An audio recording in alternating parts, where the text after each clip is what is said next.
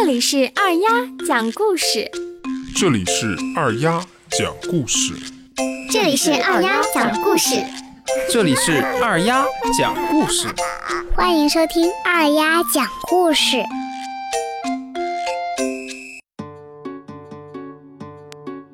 小朋友们晚上好，今天我给大家分享一个关于成功和失败的故事。大家都知道，成功和失败是两个相对的状态，一个面对的是开心和快乐，而另一个将面对恐惧和挫折。我先给大家讲一个关于恐惧的故事吧。有一只小老鼠。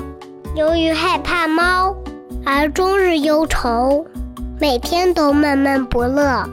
有一位老神仙，很可怜它，就把它变成了一只猫。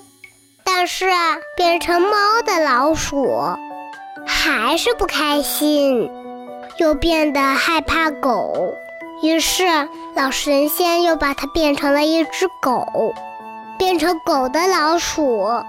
又开始害怕起了黑豹，于是老神仙又把它变成了一只黑豹。它又恐惧猎人的出现，老神仙最终只得放弃，又把它变回了老鼠，并对它说：“我已无能为力了，因为你害怕的是你自己。”小老鼠恍然大悟。原来每个动物都有自己害怕的一面，但是一定要克服恐惧的束缚。天敌固然可怕，但更可怕的是内心恐惧的无限放大，而丧失了自己的斗志。接下来，我给大家讲一个小壁虎断尾巴的故事。一只小壁虎被蛇咬住了尾巴。它拼命地挣扎，尾巴断了，小壁虎得以逃命。这时，一位慈祥的妈妈看见了它，对它说：“你这可怜的小东西，是不是很痛呀？”小壁虎含着泪点了点头。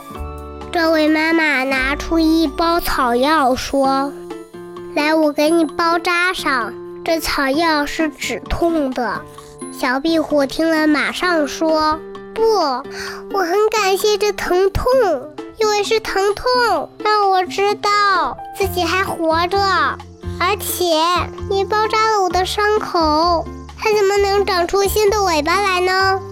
说完，小壁虎带着钻心的疼痛爬走了。痛苦带给人们的不一定是坏事。有的时候，痛苦也伴随着希望。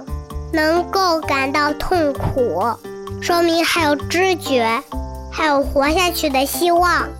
这个时候，痛苦岂不是一件很令人开心的事情吗？最后，我给大家讲一个真实的故事。昨天早上升旗的时候，在全校师生的面前，我本来要讲一篇关于世界地球日的演讲。晚上在家背了很久，也很流畅的彩排了好几次，都没有什么问题。但是早上当听到操场上音乐响起的时候，我被内心的恐惧打败了，站在台上。我什么都想不起来了，我是哭着从台上走下去的，从始到终一个字也没有说出来。这就是我人生中的第一次上台演讲。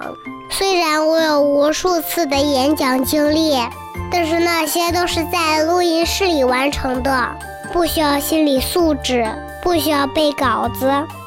我本以为背熟后没有任何问题。但是到了台上，我一片空白。这就是理想和现实的区别。小朋友们，我们听了上面的那些故事，你们说我会被恐惧和挫折打败吗？